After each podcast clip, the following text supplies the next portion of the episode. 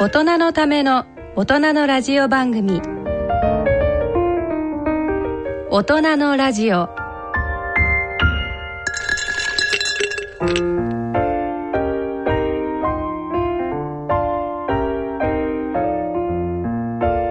皆様ご機嫌いかがでいらっしゃいますか？大宮時子です。皆さんご機嫌いかがですか？奈良正治です。大人のラジオ第4土曜日のこの時間は私たち奈良先生と大宮でお送りいたします。大人のための大人のラジオ。第4週目の土曜日のこの時間を進行いただきますのは人間ドック学会理事長の奈良正治さんとラジオ日経アナウンサーの大宮時子さんのお二人です。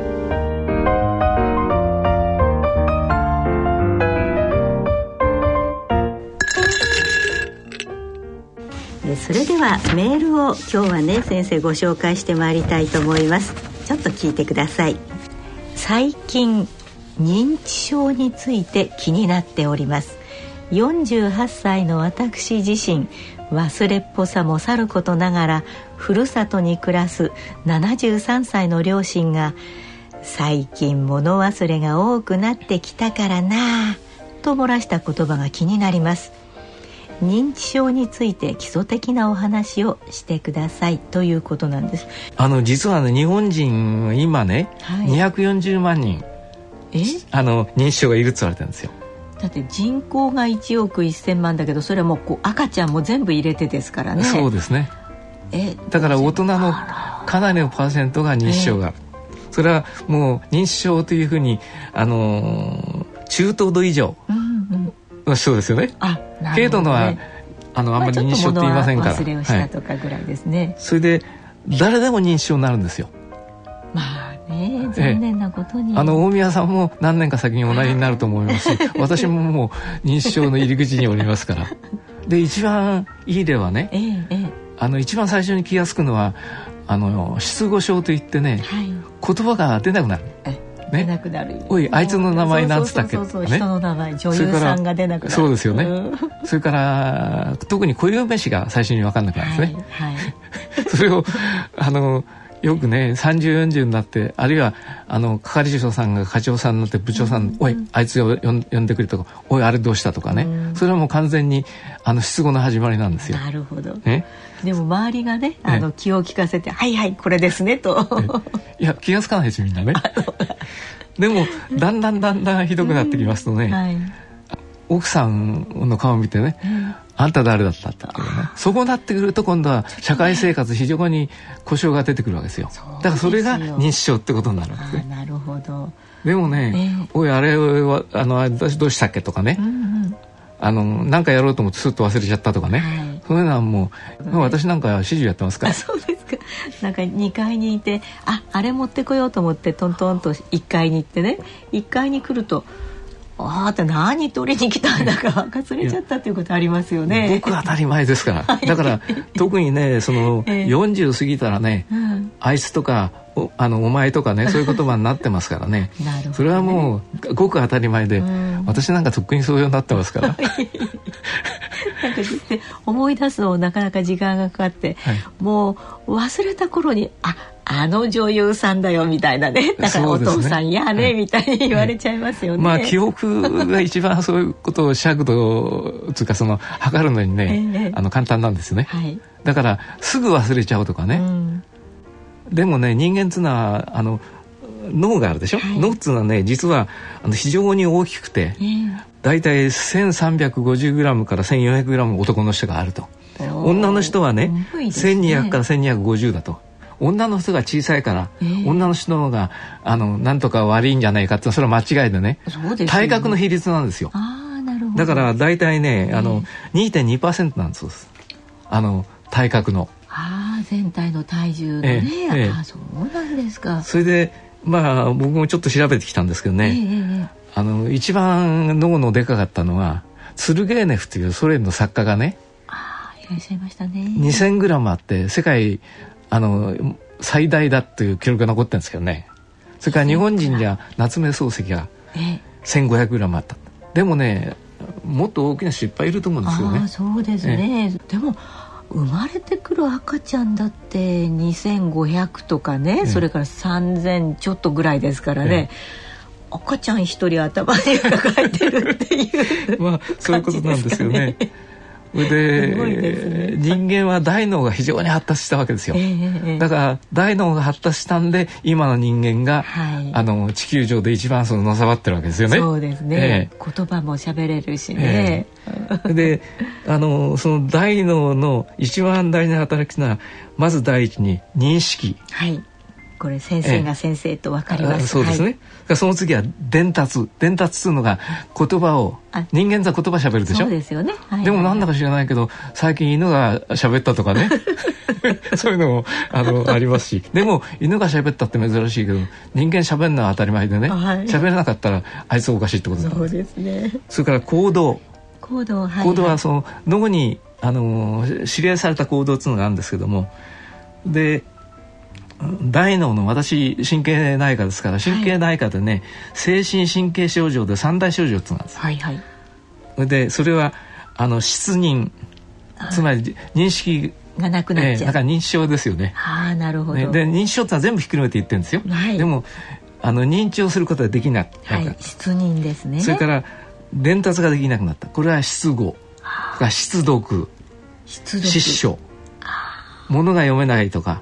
それから書けないとか。あなるほどなるほど、はい、それから執行っていうのは、はい、あの思うように行動ができなくなる。歩こうと思って歩けなくなっちゃうとかね。あそういう意味なんですか、あの一番あの分かりやすいのはね、えー、構成執行って言いましたね。構成って構成構成っていうのは構えるあ構えるね。なるね。なるね。はい。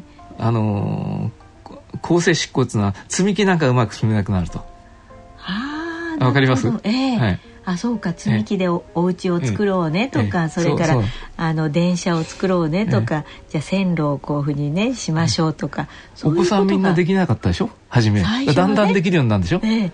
コンコンなって叩いてるだけですけれども、ところが年を取っていくだんだんお子さんに戻ってくるからその積み木が進めなくなってきたりなんかするんですで最も代表的なのはね、えー、我々がああの人は認知症だなっつ判断する一つの材料が、うん、あの着衣執行着衣。執行こういう、えー、お洋服を着ることができなくなってるんですよ。あでも先生時々ありますよ。そのセーターのね前と後ろをね 間違えたり。あのなんつうんですか、えー、あと動揺してるんで。そなのねごく当たり前で。あといちいち気にしちゃいけません靴のね、えー、子供いますよね。右と左こんなんだって反対に履いてたりしますよね、えー、実は今日もね電車乗ってきたらね、はい、前にいる紳士がね、右と左間違えたりとか あこの人もそろそろ始まったかなと思ったんですけど。そうですか。そういうものがあの執行ですね。なるほどね。で質つな失うでしょ、はい、でもね、あの錯覚とか錯難とかってありますね。錯覚は、ま、間違える、はい、だから失人が作人であの、うん、自分の奥さんをね、えー、例えば大宮さんと間違えちゃったりなんかするのは作人なんですよ。あなるほどなるほど。それから錯語っていうのはね、えー、なんかあの喋ろうと思って別のこと言っちゃうんですね。あリンゴって本当は言う言いたいんだけれども みかんと言っちゃうとか。そうそうそうなるほど。あのそれから執行っていうのは何かやろうと思って全然別のこと言っちゃうとかね、でも時々ね、あのあなたがおっしゃったけど2階から降りてきて何かやろうと思ったら全然別のことやってたとか、誰でもありますよ。そうですよね、ご心配ありません。あそうですか。で一番最初にくたびれちゃうのがね、えー、記憶のとこなんですよ。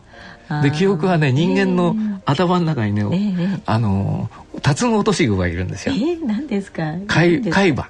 タツノオトシゴってのは海馬でしょ？はいはい、海馬海ってところがね脳みその中にあるんですよ。なんか頭の真ん中の深いところですね。それでちょうど小指ぐらいの大きさなんですよね。あ、そんな大きさなんですか？そこのでそれがね、あの記憶のね。あの関門なんですよ。ところがだんだん私ぐらいの年になってくるとそれがね、あの萎縮していくんですよ。だからちっちゃくなっちゃう。簡単にものを覚えられなくなる。ね、それから記憶したものをさらに大脳皮質ってとこ持ってってそれ蓄えるんですね。でおそらく大宮さんもそうだと思うんですけどね、えー、例えば小学校に入学した時にお母さんが一緒に行ってくれたと、はい、お母さんが何着てたとか校長さんが何話したってこともねふっと思い出すことがあるかもしれない。ああ、ね、写真のようにですね。ええ、ああなるほど、え、はいはい。であの非常に大事なこと、ええ、女性がね、ええ、好きな男性に、うんうん、あのなんか言われたのは今でも覚えてるってことがあったっつでしょ？うん、ね？私なんか小学校の時先生に怒られたこと今でもよく覚えてるわけですよ。だから僕はよくこういう話するんですけどね、うん、記憶の亀があるよと。亀の中にいろいろ入ってるよと、うんはい、で亀がいっぱいになってくると、はい、軽いもんだとみんな流れちゃうと。あなるほど、ええ、だ昨日何食ったってことはすぐ忘れちゃうわけですよ。あもうどうでもいいから、え そういうこと。でもね昨日ね、えー、何年かぶりにその親友に会ってそこであの話をしてね、うん、あ、うん。あの仲間が一人行っちゃったとかね、うそういう話をちゃんと覚えてるわけです。なるほど。でも小学校に入った時に、おふくろさんが手をつないで小学校まで行ってくれたってことはちゃんと覚えてる。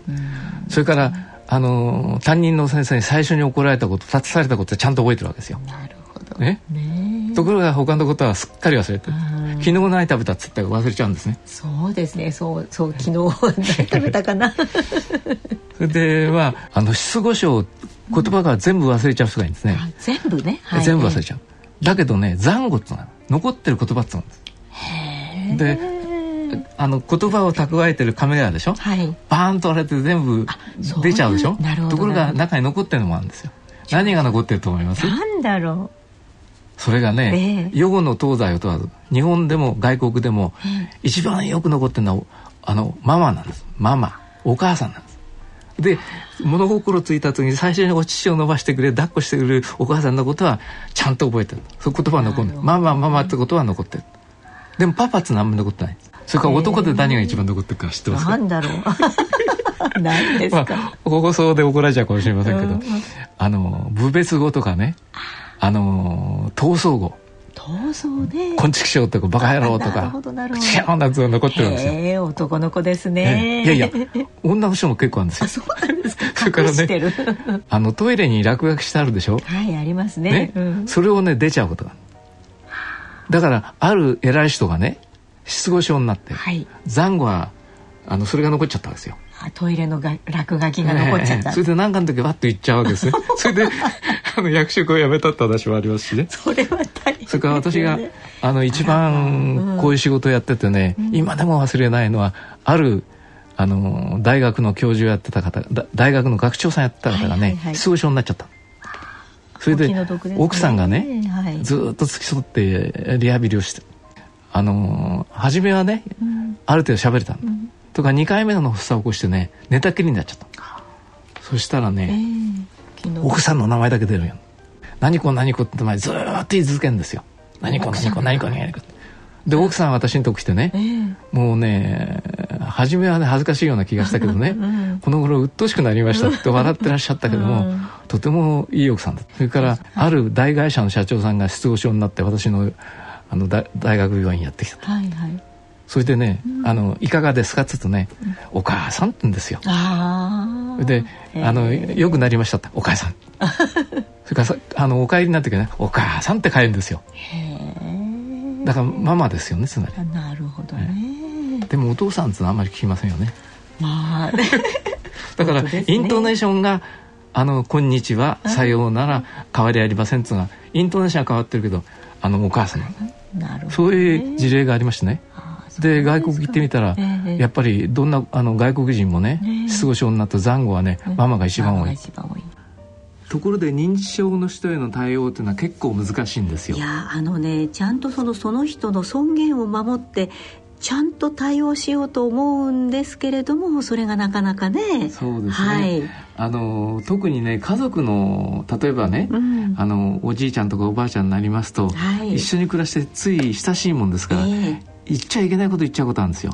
例えばどんなことでしょう、ね、また漏らしたとかね。かまたダメじゃない。とまた冷蔵庫開けっぱなしだとか。そういうそうするとね、え。ー、大抵プライドのある方でしょ、はい、お父さんお母さんは。そうですよね。で娘にね、えー、何とか言われるとがっくり回るわけですよ。あのちょっと違いますけどね、えー、あのうつ病の方にね、はい、頑張るよダメじゃないか頑張れって言うといけないってことはそれはもう皆さんご存知ご存知ですね、はい、で認知症の人をねあの見下すような言い方しちゃいけないんです。あなるほど、ね、でその認知症になったおじいちゃまおばあちゃまは、うん、あの娘さんとか息子さんに、はい、それは厳しいね、あの教育をしたことがあるかもしれませんね、うん、昔、ね、だから今の敵討ちみたいねダメじゃないのあんたとかね。なるほどあの特に認知症の患者さんを大事にするんだったら叱っちゃいけないんです、ね、それから物も言いようで角が立つでしょ、うん、ダメよっつうのとね、はい、ああまた、まあ、気をつけてねっていう言い方と 全然違うんですよ、ねはい、受け取る方は。それが一番大事なんで、あの認知症の方は、過去はとても立派なことをした方だと思って、うん、優しくね尊敬の念を持って応対すること。これは一番大事なことです。かえってその方があの症状とか病状も良くなるという、自信がないよあの自信を持ってくれるんですね。あなるほどね、はい、見下しちゃいけません。わかりました。それから敵討ちしちゃダメダメですね。昔ね親からね 叱られたのを、ね、スパルタ教育してるから 時々息子なんかコツンなんてやってるから あの僕は認知症ならダメじゃないかって言われる可能性があるわけです。昔のねそのあの敵討ちみたいなことはやめましょうということですね。そうですね、はい、優しくしてください。わかりました。それでは大人のための大人のラジオ進めてまいります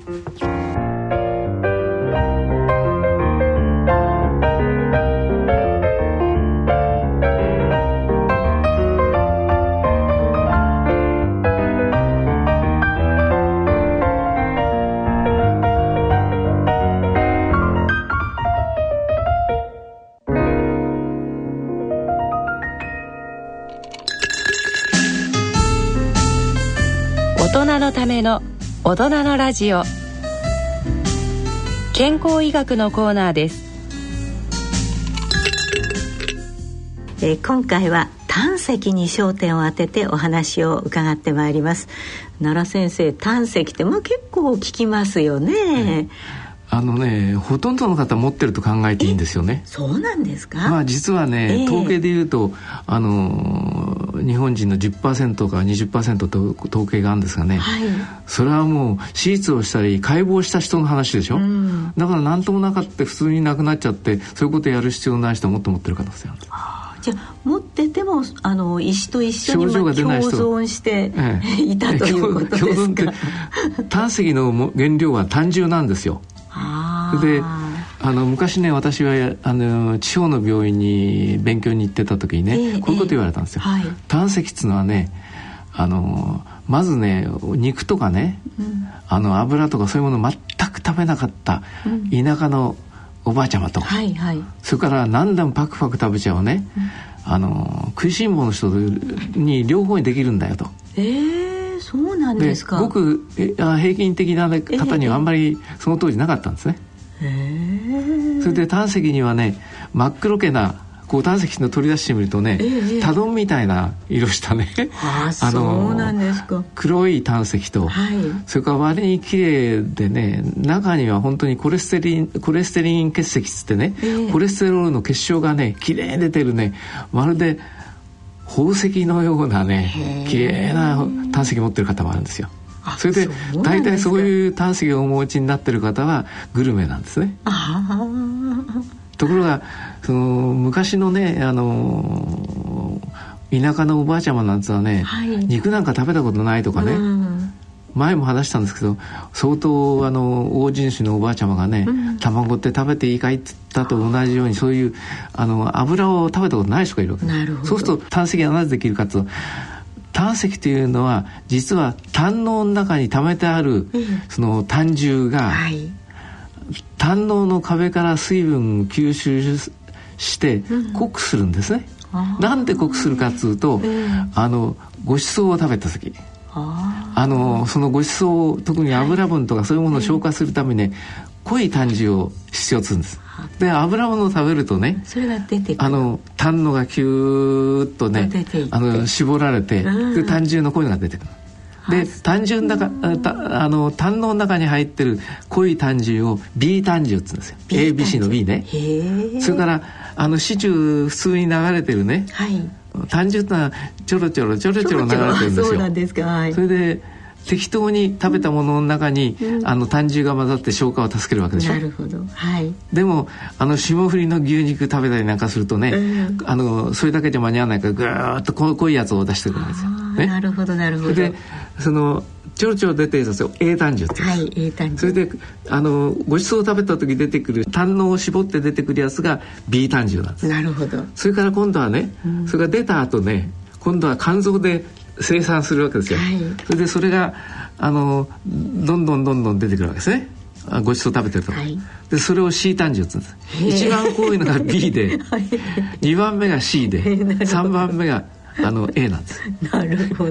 常時ちょろちょろ流れてるあの単純っていうのは薄いんですよね。なるほど。で単純っていうのは消化をする大事なその、えー、消化液なんです、えー、もう一つ胆管。胆管。胆はいはい、胆のがあって胆管があって。それから肝管。肝臓から来る管があって、はい、それからもう一つね膵管と膵臓という。膵臓のところから来るのですね、で、はい、大体ね胆管と、膵管というのは別々に出てる人も多いんですけども、えー、一緒になって出てくるそれを相胆管って言うんですよなるほど、うん。ね、結構相胆管の人が多いんですよね。なるほどね。で、はい、相胆管の出口にね、うん。あの弁があるんです。弁とこう門があるんですよ、はい、開いたり閉じたりね。あの筋肉があるんです、ね、で刺繍流れっぱなしにならないように締めておくわけですね、ところがね大体、直径1センチぐらいのあの胆石だとも出ちゃうんですそれ。あそうですか。結構大きいですよ先生。大きいですよ。大きいですまあ男の方と女の方ちょっと違いますけどね。なるほど。はい。それでそのとこはそれよりでかいやつが出てくるとね、えー、出ないんですよ。あでしょうね。出ない時にね、えー、その早く出そうと思ってキューキューって絞るでしょ？そうするとね、えー、胆石線通線通っていうのは人弁に山って書いた線通、はい、線通ね。ね？差し込みですね。差し込みあの昔のその歌舞伎かなんかで持病の尺でって言ったでしょ？尺で、あの尺なんですよ。なるほど。それでところがね、はい、その尺でもねスポンと出ちゃうことなんですね。グーってってお産と同じ。とねはい。あのお産するとなんか痛みがなくなるんだそうですね僕は知りませんけど。だけどお産しちゃうとつまり胆石をお産しちゃうともうないんですあなるほど。ところがね、ええ。たまたま出にくい格好をした胆石とか、えそれからでっかい胆石が出てくることなん中のはずであなるほど。はい。それであの胆のの管、はい、胆管が出てきて、うん、それでスポット出てくればいいんだけども、えー、出ないで引っかかっちゃった時にで胆管胆管っつうのは、えー、あのうんと肝管とつながってるんですよ。なるほど肝臓からのね。はい、ね、えー、肝臓からちょっちょこちょっちょこあのごちそう食べると出てくるでしょ？だからあって痛くなってくる。なるほど。もっと怖いのなんですよ。えー、なんです膵管とは膵臓っつうのはね、はい、タンパク質をあの分解するねすごい障害。ねね、えそれ でそれがね、あの合流してるところに石が詰まっちゃうと大変なことなんです。痛そうですね。痛いしね。それから人間のね、はい、痛い病気っていうのはあの数え方がいろいろなんだけど、三大疼痛なんです、はいはい、一つはね、その胆石の痛みだった、はい、一つは心筋梗塞の痛み心筋梗塞ね。それからね、はいはい。えあのまだいろいろありましてその専門家によって、はい、あのいろいろ違うんだけどね。あと尿路結石とかね。尿路結石なんて実はそう大したことない。胆石の方が痛い。痛い。それから膵臓壊死って言いましたね。あの壊死だから死んじゃうんですね。膵臓がね、はい、そのまあ大体胆管が詰まっちゃってそれでパンクしちゃうことなんですけどね膵臓結石膵臓の膵管の破裂っていうのはものすごく痛いんですそれからほとんどね、えーあの予後が良くない。なるほど、ね、というのはね、えー、あの腸とかその他の内臓っていうのは、えー、特に腸はそういう消化液をもらって消化するでしょ、うん、消化するわけですね。だから消化液が出てきたところに溶かされないように防御が引いたんです。ちゃんと、なるほど。ところが裏方に回られるとね溶けちゃうんですよ。なるほど、ね、だからあなたたちが、あのえっ、ー、と鶏もつとか牛もつとか豚もつ食べてね、うん食べちゃうと消化して出てくるでしょ、はい、あれ、はい、あの消化液が回ってるからですね。なるほど、ね、でもあの豚や牛やそういうものがあの生きてる時にねあの腸っていうのはつるつるっと、うん、ソーセージの皮みたいになっててね、うん、綺麗でしょ、うん、あれは防防御あの外側まさか裏から入ってくると思ってないから綺麗なところが中はねそういうものに抵抗する構造になってるんですよ。ぐちゃぐちゃになってる、ね、中に消化液が流れてるの全然怖くないけど、うん、外に出ると大変でね、うん、昔我々があの医者になったばかりの時ね、うん、あの言うなら単重性あるいは水水単重とか水液の混ざった腹膜炎は100%ダメだよって。つまり臓器が溶けちゃってねあの溶けちゃうわけですからね。極端なこと言うとね、えー、あの塩辛みたいになっちゃうしばらく経ってただから塩辛になっちゃうんですよ腸が。だから助からないんですよ。いや怖いですね。怖いんですよ。ではい。あんまりいませんけどね。それでね先生じゃあそのどうやってその分かるかって言ったら変ですけれどもやっぱり痛くなって分かるわけですか？痛くなって分かるんです。じゃなければ人間ドックで、ね、引っかかるんですね。最近はね、はいはい、あのすごい機械がいっぱいできまして、えー、あのうんと超音波診断ってやってるんですね、うん。うんはい、エコーっつうんですよ、はい、あのエコーっていうのは山彦ですよね、はい、でエコーっていうのは何から始まったかとね医学のいろいろ検査方法方法っていうのは戦争で進むんですよ。なるほど、ね、どういうことかというとそもそもは潜水艦を探知するでソナーだったお音波だトンポンポンってじゃーんっつったら開いたなってことで、そこにあの爆雷を落っことしてボーンってやるわけでしょ？でそれ沈んだかどうかってまたボーンポンあなくなったから沈んだって。でやるわけですね。で、ね、それをね今度はその戦争が終わってから使い出したのは何だか知ってますか、はい、魚群探知機なんですよ。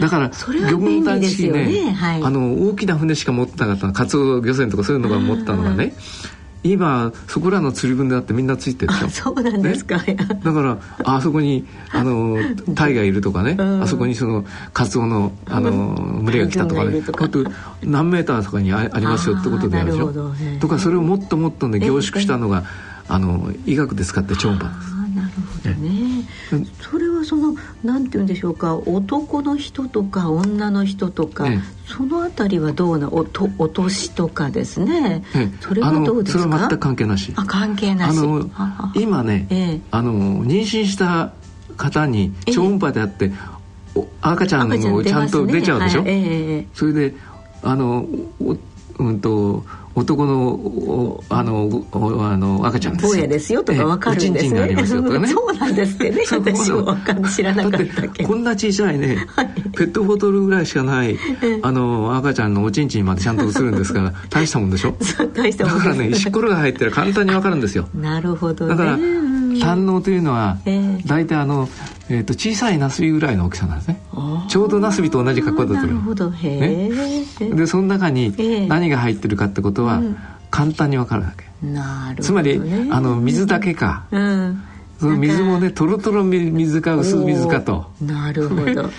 それでその下に砂が沈んでるのを炭砂というんです。炭砂という、ね、それで胆石というのは、それが石になったの、あの、千代に八千代にさざれ石のっていうのはそのさざれ石が上うとなるとそういうやつと同じことね。それであのー、それこそ石はね、超音波で簡単に分かるんですよ。だからいっぱい分かるようになった。だから片っ端からね、うん、ドックの方見ますとねやっぱり間違いなしに 10%10 人1人か2人ぐらいは胆石持ってますね。でも胆石じゃなくてね胆のポリープされてたまげてくる人がいいんですよ。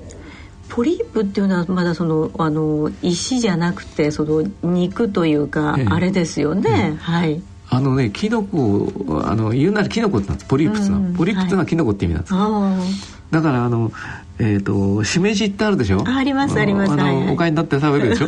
だからしめじみたいな格好してるのをポリプツんですよ。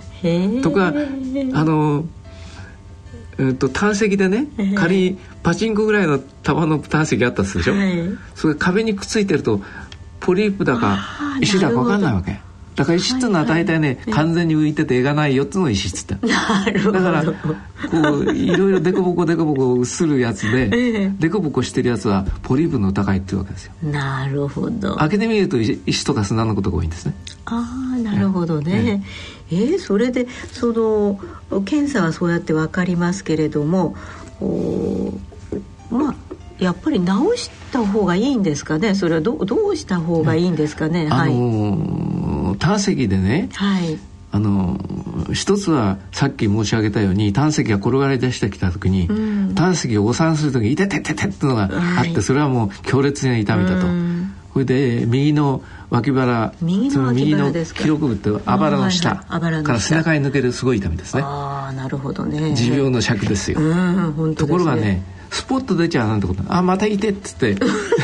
あのあ取れちゃったなんてのがいるんですよよくあそうですか。だから水物を飲めとかそういうのはあるんですか？水物を飲めっていうのは、えー、まあ、一番水物を飲んで石出しちゃうのは尿路結石ですね。小便じゃんじゃん出してね、ねえ。ー、ちょっと乱暴な話ですけど、えー、あの階段をね、えーあのビール飲んでタンタンタンと降りてくる落っこ っちゃう。いや本当本当の話。本当なんですよ。難しい必要ない難しいことやること。なんかそんなそのビール飲んでこうまあたたらを踏んでだから歌舞伎の役者なんかみんな怒っちゃうじゃないですか。たたそうなんですか。それでなんたらいいですかねあのまあ胆石が。はいとんでもないことになるのは何しろ、えー、単純性の腹膜炎を起こすようなことが一番怖いわけですね。なるほどね。それから、はい、痛いの何なのっつうのはね、うん、運よく出ちゃうこともあるわけですよ。そ、ね、れから最近ね、はい、そういうその単純が出てくるとこうバルブがあるバルブ。あその、ね、門を筋肉、ね、筋肉、はいはいはい、筋肉を緩めだらんとするとねスポンと出ちゃうんですよ。それにあの薬の名前まあこれはもう非常にポピュラーな薬だから言ってもいいと思うんですね、えー、ブスコパンっていう薬なんですあ聞いたことありますね、えー、それでだから「いてて」って人にブスコパン飲ましたらね、えー、取れちゃったってこともある。なるほど、はい、なるほど。それがまあ一番簡単な中途半端な大きさですが、えー、あのだらんと広がったのでそこにスパッとはまっちゃって取れなくなっちゃったこれはまた大変なんですね。なるほどね。で昔はね、胆石の手術は非常に難しい手術だった。だから胆石の手術はよっぽど上手な人じゃないとね、やらせなかったんですよ外科の先生も。でどういうことかというと、こうあのお腹を開けて胆石を取り出しますね。うん、はい。特にその胆石ならばいいけど医療のまあがんに臭いようなものがだったり取りますよね、はい、縫った後ね、うん、縫い目にね胆汁が染みてくるとね消化しちゃうんですよそこからさっきおっしゃった先生後ろ側に回られちゃうわけですね。後ろ側だったらもう全くアウト、うん、だからあの膵臓のね手術は非常に難しいんだ。ただ今はねそれもできるようになっちゃった。電気メス使うんですよ電気メスずっと切るとそこが凝固しちゃうから、あの持ってこないんですよ。膵臓とかまあ肝臓もそうなんですけどね、お台所のスポンジ構造してるわけですよ。だからそこを肝臓を切り通しって昔は絶対できなかった。それが電気メス使ってジュジュジュジュって、あの焦がしちゃって、あの血が出ないようなそういう方法があるしそれからね、あの今ねその、うんと胆石は超音波で簡単に分かるって申し上げたでしょ、はい、存在はね、はい、もう一つ戦争中にね、えー、あの開発された方法があるんですよ。えなんです我々少年の頃は軍国少年でしたから。うん、なんだろう、うん、殺人光線って聞いたことあるでしょ？ありますね。それがね、えあの電気メスなんですよ。それからレーザー光線。レーザーメスレーザーメス。レーザーメス。なるほど、ね、それからレーザーでよくあの、うん、子供がこうやって遊んで、友達の目にレーザーやると失明しちゃったんでしょ、はいはい、あれだから網膜が焼けちゃうんですよねそう本当に危ないんですよ。なんですか。なんかサッカーの試合中になんかねやられましたね観客がね、ね、やってたりして、えあれは本当に危ないことなんですね。すよ。あんなことしたらね、うん、もう早速あのそういうやつつまみ出さなくちゃいけない。分かんないですこうやってやられたら、ね、本当です日本のあのサッカーのゴあのゴールキーパーがやられてましたね、うん、あれ。けしからない話ですね。本当、えあまあ胆石の話から、えーまあ、それでその胆石のね、はい、そのレーザー光線とかそういうものでね、えー、その今、えー、胆のを開きながらやるんだけど、もっとね、うん、すごい兵器でね、えー、殺人音波ってのあった昔。音波ですか？音もね、ある周波数の音をね、こうズレンズのようにこう集まなんつうんですかねちょうど光をこう、まあれして火つけるでしょ、あれと同じように音もね一箇所にあの集中する方法があるんですよ。あそうでそれをやって、ドーンとね、殺人音波をあのぶっ放すとね石が崩れちゃう。それで小さくして、ええ、小さくバラバラにして つまり砂砂石でしょ、ええ、だからドーンってやると砂になるんですよ。それで今度はそこに、ええ、まあ息子が薬を飲まして ちゃかちゃか水飲ましてえっと、卵とか牛乳とか油物を食わせるとね胆のが一生懸命こうやってシュッシュが出ちゃうそういう方法が今はほとんどやってませんというのはそんなバカなことやる必要ないですもっとすごいものができる、えーあの腹腔鏡つってね、はい、お腹の中にこう、えー、内視鏡を刺して、ねはい、これで空気入れて膨らますんですよ、えー、とちょうどねあの子供の頃我々はカエルのお尻にあ あれしてブーッと膨らますと同じように大きくなるでしょ、はい、そうするとこう腸がもうみんなあの見えるわけですか？ドーム状になって。そうそう。そそこの中にねあの胆のとこ行って胆の根元を電気メスできちゃう。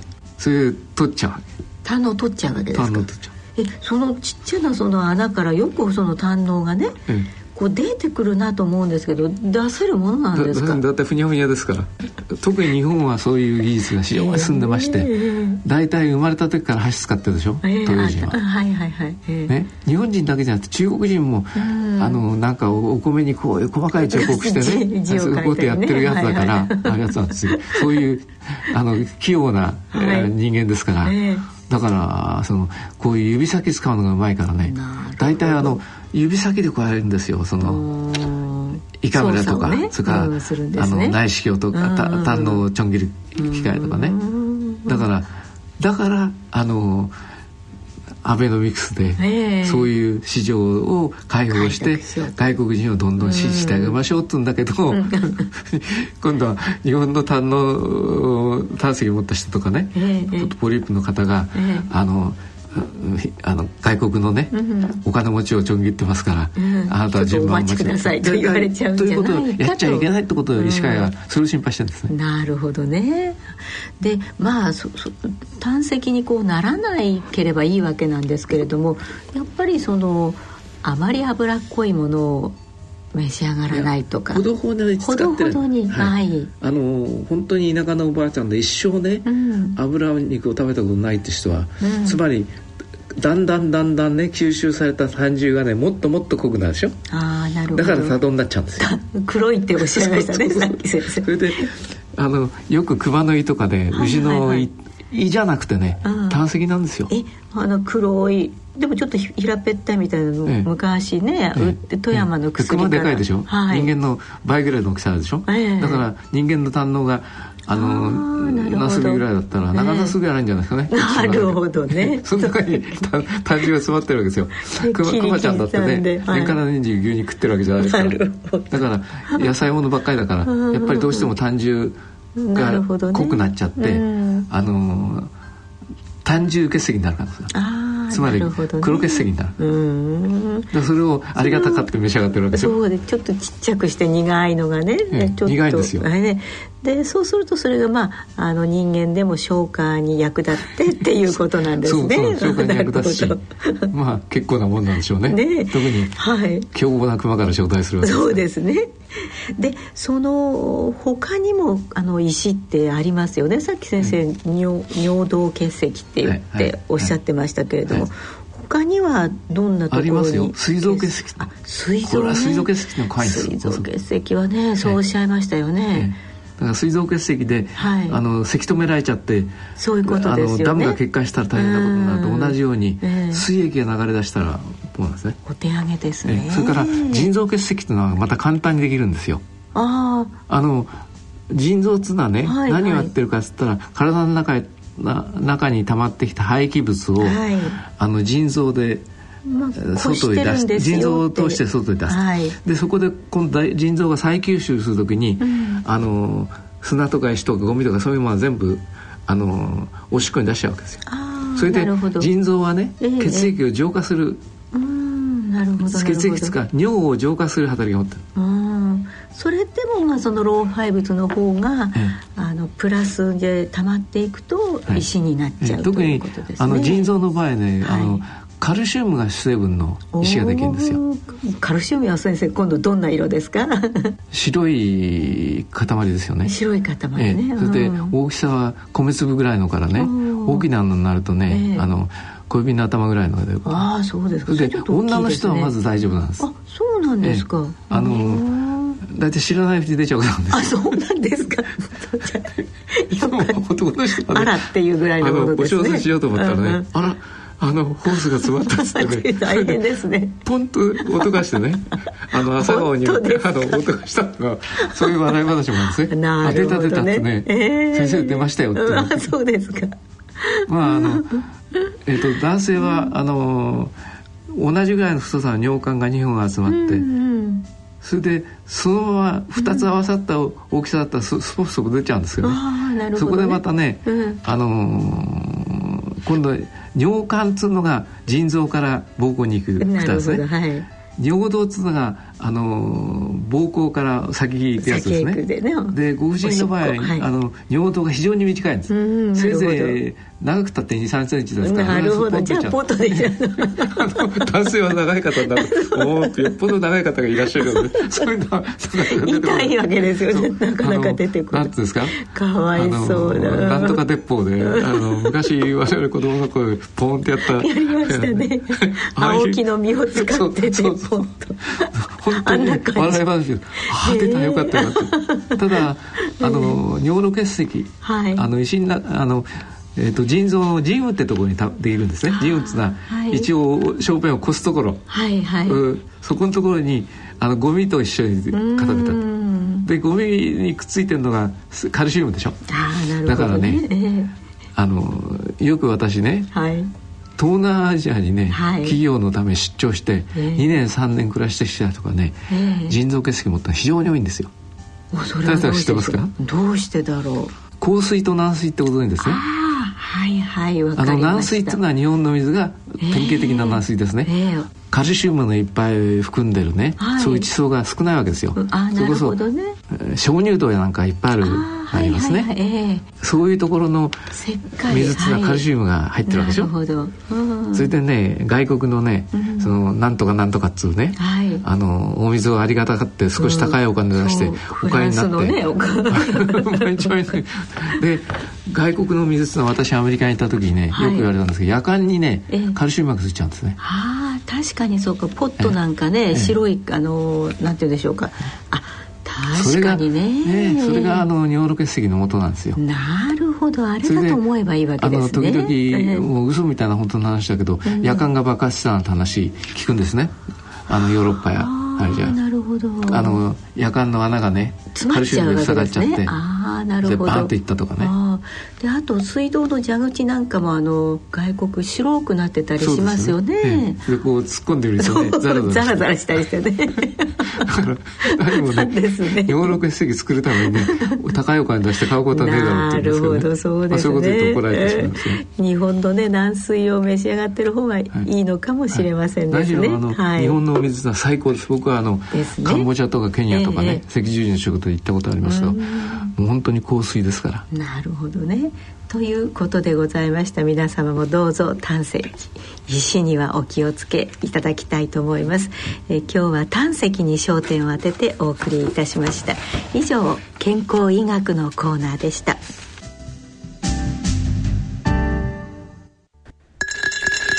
大人のための大人のラジオ。川越光先生の、まあ、ホスピスのお話でしたけれども週末のことはこうまだ考えてないというね、うん、でその方も実は80歳だったり90歳だったりしても意外と人間ってそのそういうこと考えないというか避けちゃうんでしょうかね。そうですね。だからいいんですね。えー、逆にね、えー、毎日ね、あのー、考えてたら、ね、はいあのあなたが悪いことしたから、うん、何年何月の何時何分にドスンってやるよと死刑にするよ首切るよってこと言われるとおかしくなっちゃうんですってみんな。だけどあの先がわからないから人間っていうのは脳天気なんですよね。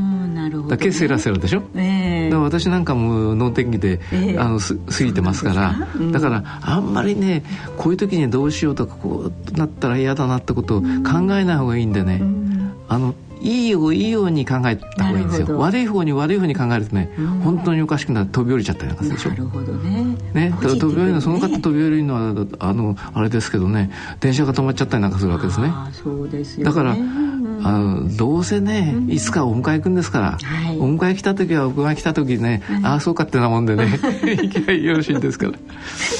あまりあの難しいこと考えやっぱり絆ですからね。そうですね。やっぱり家族の、はい、あるいは友達のね、えー、その関係というのを大事にした方がいいんで。いいですね、えー、はいわかりました、えー、皆様今回の大人のラジオはいかがでしたでしょうか、えー、さて番組では疑問質問ご意見ご感想をお待ちいたしております。宛先はこちらまでお願いいたします。ラジオ日経大人のラジオの宛先です。郵便の方は郵便番号107-8373ラジオ日経大人のラジオ係まで。ファックスの方は東京03-3582-1944東京03-3582-1944ラジオ日経大人のラジオ係までお送りください。なお大人のラジオの番組ホームページ右下にありますご意見お問い合わせ欄からも投稿いただけます。皆様からのご質問ご意見ご感想をお待ちしております。それではお時間となってまいりました。